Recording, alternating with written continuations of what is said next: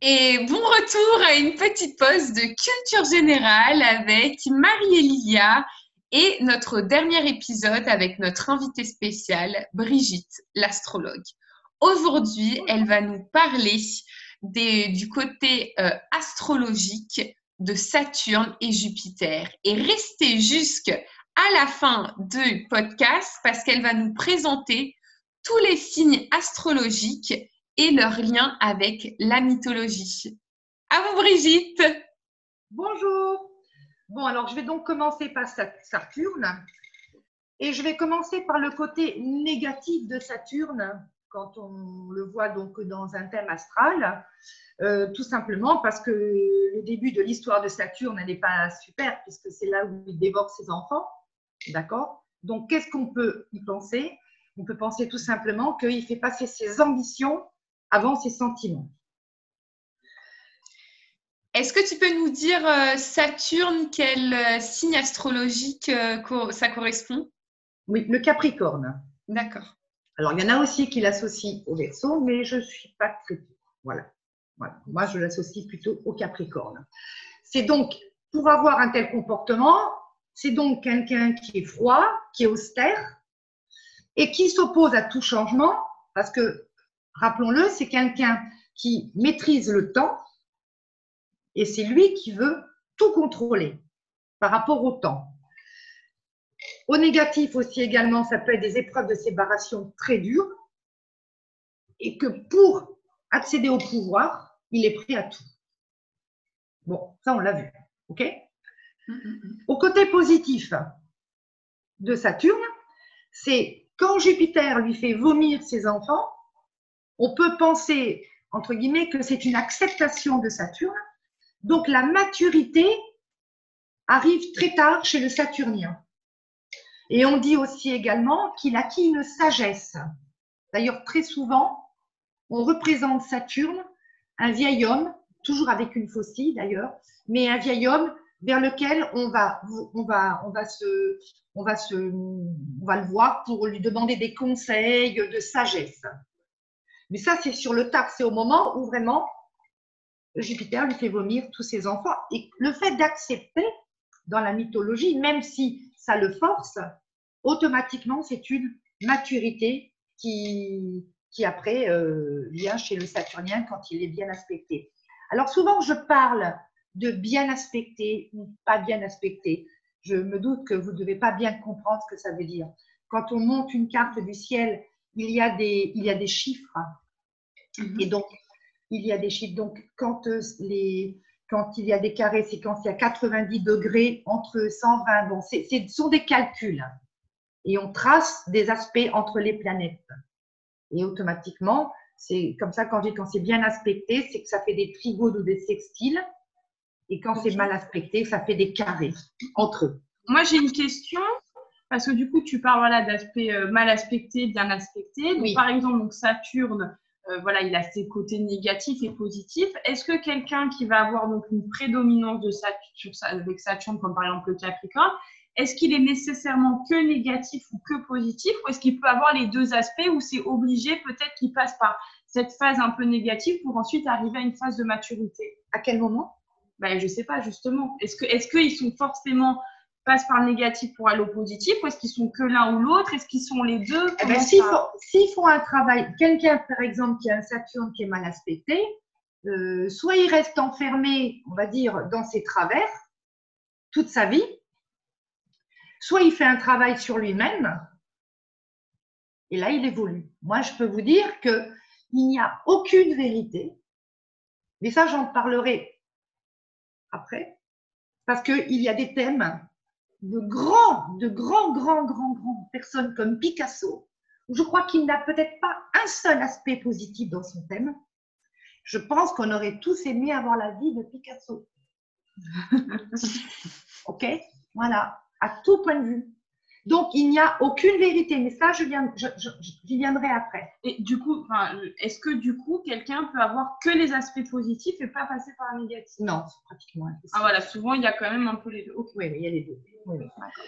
Alors, et au positif, donc Saturne, c'est ce que j'ai dit, il a une maturité, il redonne vie, puisqu'il il dégueule ses enfants, il redonne vie, et il a qu'une sagesse. Voilà. Ça, c'est le saturnien. Après, le Jupiter, jupitérien, donc c'est un être, comme il a été élevé par les, par les nymphes, c'est quelqu'un donc qui a des idées pures, il est altruiste, bon, il est autoritaire, mais il a une, il a une grande importance pour la liberté, pour euh, la preuve. Il va libérer les enfants, déjà ses frères, et après, il va libérer ceux du Tartare. Donc pour lui, il faut vraiment qu'il y ait une liberté, c'est très important. Il a un idéal humain très élevé, spiritualité aussi également, des valeurs sociales, et il aime toujours se rendre utile en groupe. C'est quelqu'un qui a besoin de ça.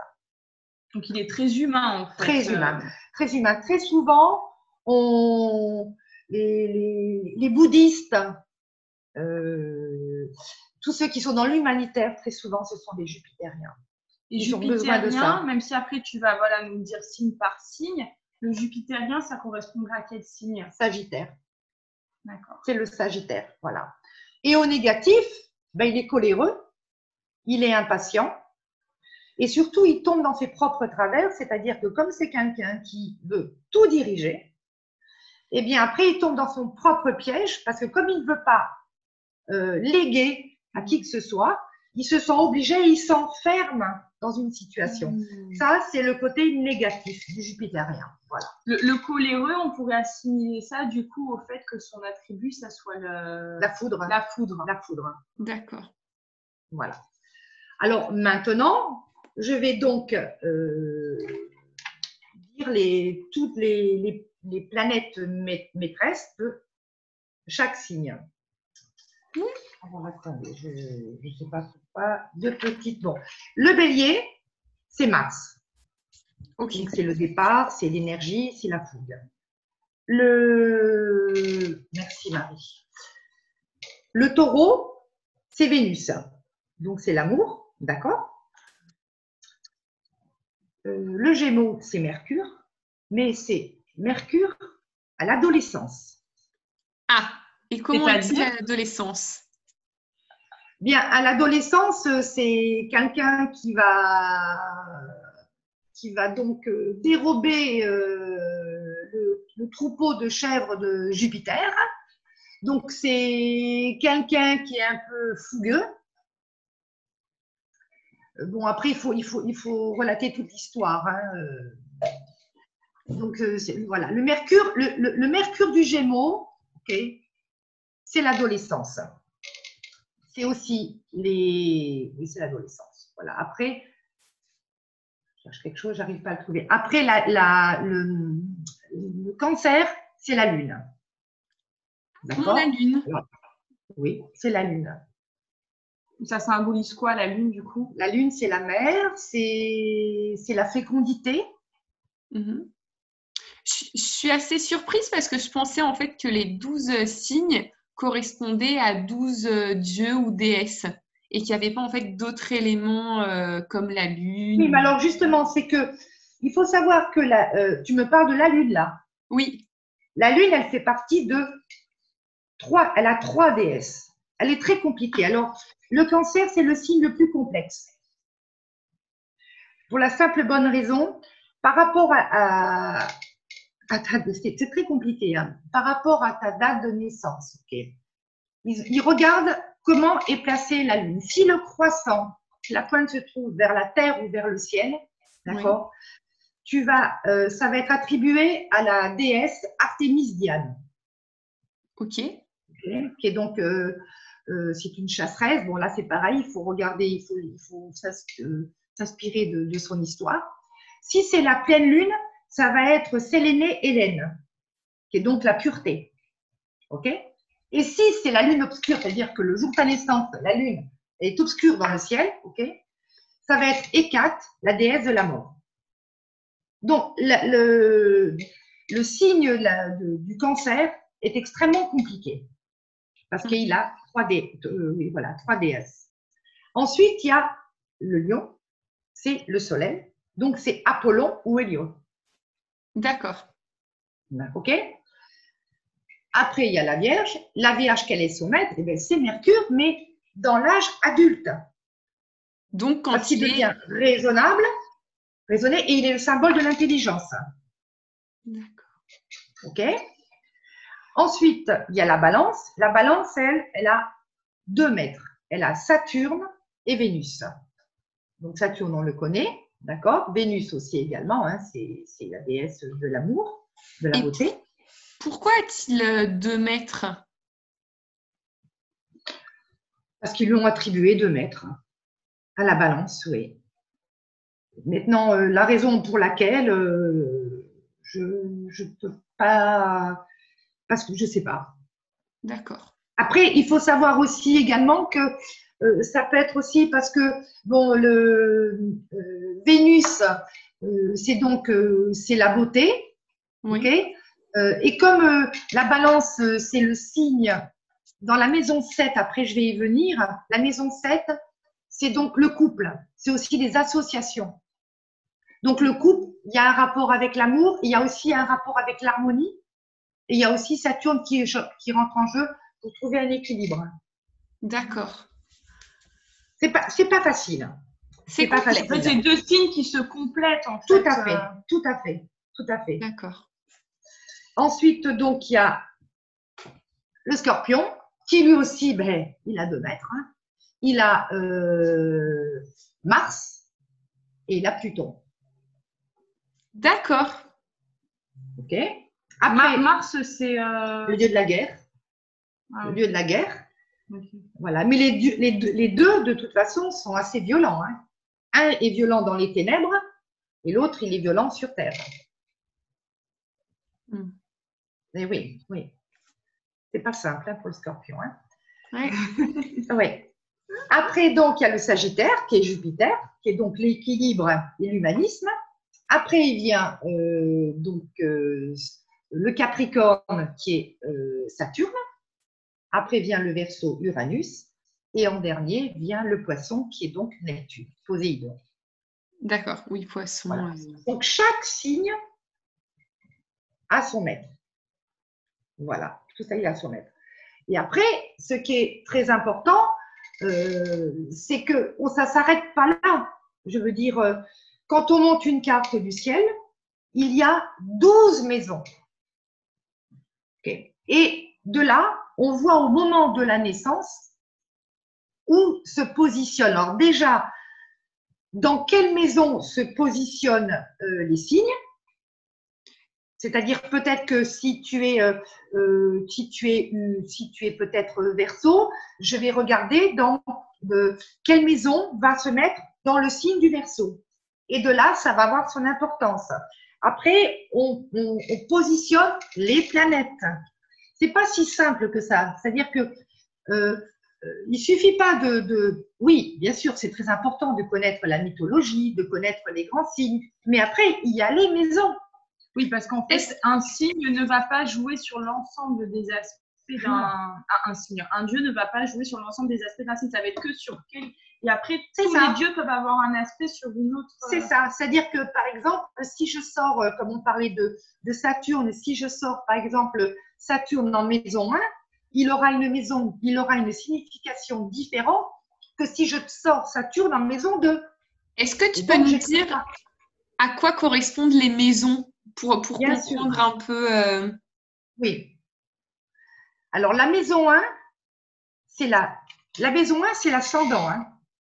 OK C'est ça. Mais bon, je vais, je vais pas, je vais pas trop. Dans le détail, oui.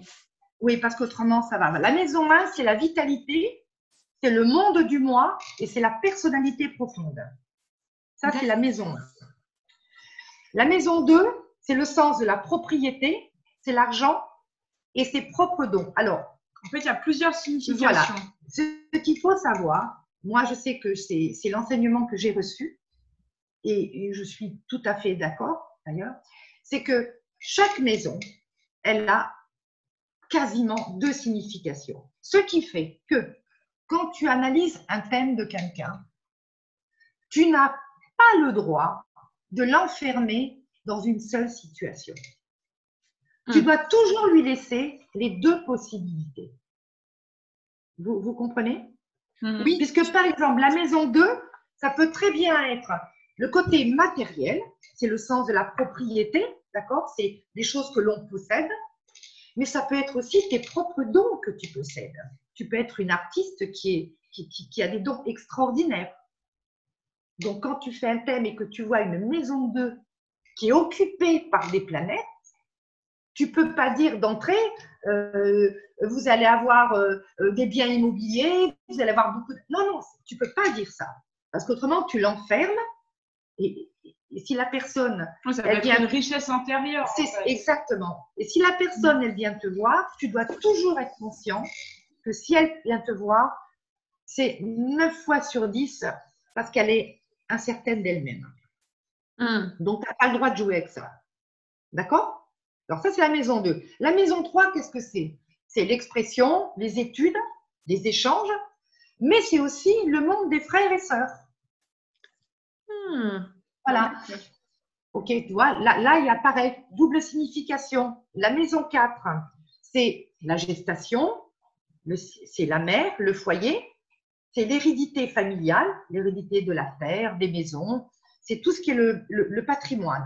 Alors, c'est le patrimoine génétique, ou plutôt héréditaire, mais c'est aussi énormément la mère. D'accord. Puisque normalement, la maison 4 est maître du cancer, logiquement. Et le cancer, c'est la mère. Elle est très complexe, la maison 4, c'est très difficile. Hein. La maison 5, eh ben, c'est le rayonnement, c'est les désirs du natif, ce dont tu as envie de faire, mais c'est aussi ta propre création, tes enfants. C'est-à-dire, dans une maison 5, tu peux, euh, tu peux voir aussi également, ben, ça peut être, est-ce que tu vas avoir euh, des enfants, de quel sexe, euh, voilà. Mais ça peut être aussi, ben, un exemple, mon mari qui est footballeur, il a une maison 5 qui est très bien aspectée. Parce que c'est la création, c'est le rayonnement, ce sont les jeux aussi, ce sont les divertissements dans le travail. Mmh, d'accord. OK? Après, c'est toute une analyse. Hein. Euh, ça se fait pas, euh, pas parce que quelqu'un a une maison 5 bien aspectée que ça y est, ça va être un footballeur ou un tennisman. C'est pas vrai. Hein. On est bien d'accord. Hein. Apprendre avec les pincettes, on le rappelle. Exactement. Après, il faut regarder où se trouve le maître de la maison 5, pourquoi il est là, qu'est-ce qu'il fait, les aspects. C'est très compliqué. Hein. D'accord?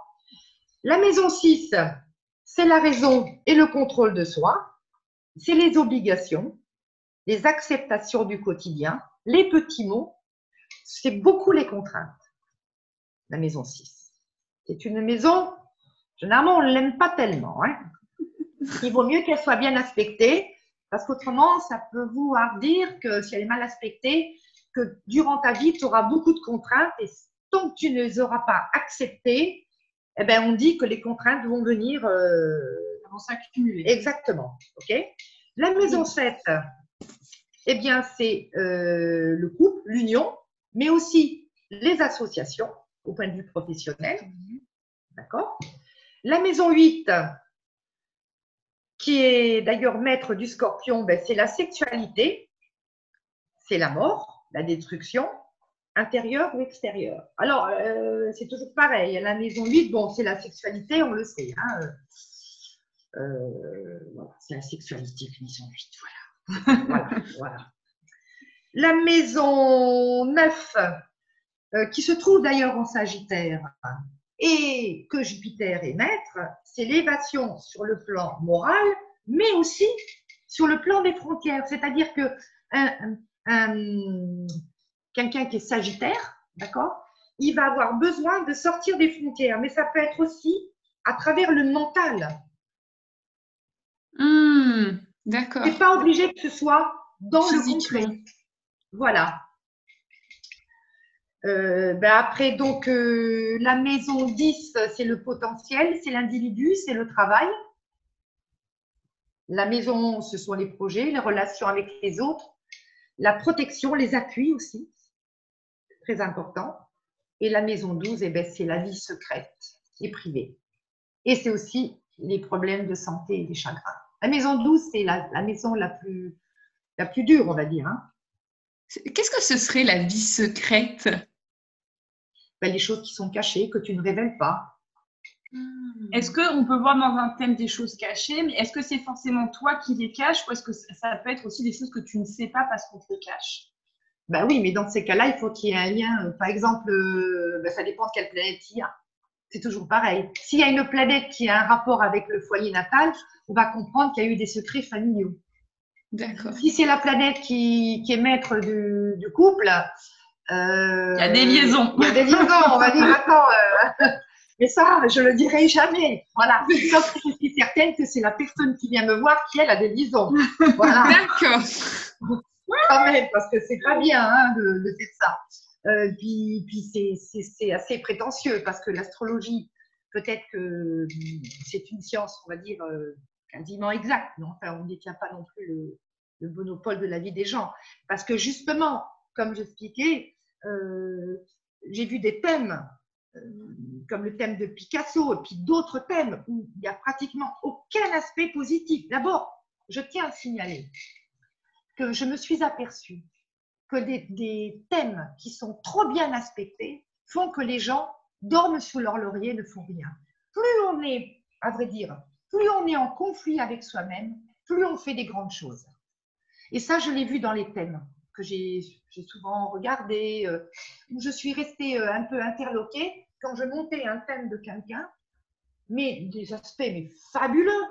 Et je voyais que la vie de la personne, euh, mais elle était Plate. Simple. Exactement. Et des gens qu'on disait, mon Dieu, par où il est passé, mais pas du tout. Pas du tout. Il a la diversité permet de. Ça, ça, on le sait. Hein. Souvent, on dit qu'une personne qui fait des grandes choses, souvent, on le voit, elle est passée par des choses difficiles, même euh, Exactement. au cours de son enfance ou dans sa vie, des difficultés. Euh. D'où, d'où euh, la, la, la, grande prudence quand on, on monte un thème astral de, de faire des pronostics. C'est juste, euh, voilà. Oui, on peut faire des pronostics des grandes lignes comme ça, mais bon, je veux dire, euh, il faut être extrêmement prudent parce qu'on est quand même euh, maître de son destin. Et donc, la question que je voudrais te faire maintenant, c'est qu'est-ce que doit chercher quelqu'un quand il vient se faire un thème astral?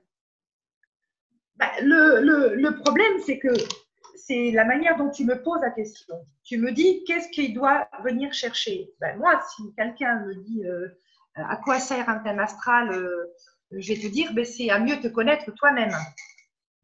C'est-à-dire que, euh, voilà, je vais te monter ton thème et je vais t'expliquer pourquoi ton Saturne y fait tel aspect, pourquoi ci, pourquoi ça, pourquoi ça va influencer sur un peu, on va dire, ton caractère. Mais le, le, mais le, souci qui se pose, c'est que les gens qui viennent te voir, c'est pas ça qu'ils veulent. Ils veulent que tu leur diriges la vie. Hmm. Ils vont te demander, alors, euh, qu'est-ce que je vais faire comme métier? C'est horrible. Du coup, Brigitte, à quel âge je vais me marier? Combien d'enfants je vais avoir. Ben, Je veux dire, Brigitte, peut-être même que tu pourrais, parce que bon, euh, tu m'en avais déjà parlé, euh, qui me sent même que comme tu t'es rendu compte que tu t'étais rendu compte de ça, que tu avais commencé à proposer uniquement aux mamans en fait qui venaient d'avoir un enfant de faire les thèmes des enfants pour pas qu'il y ait de véritable attente et que finalement justement ça soit pas la même intention.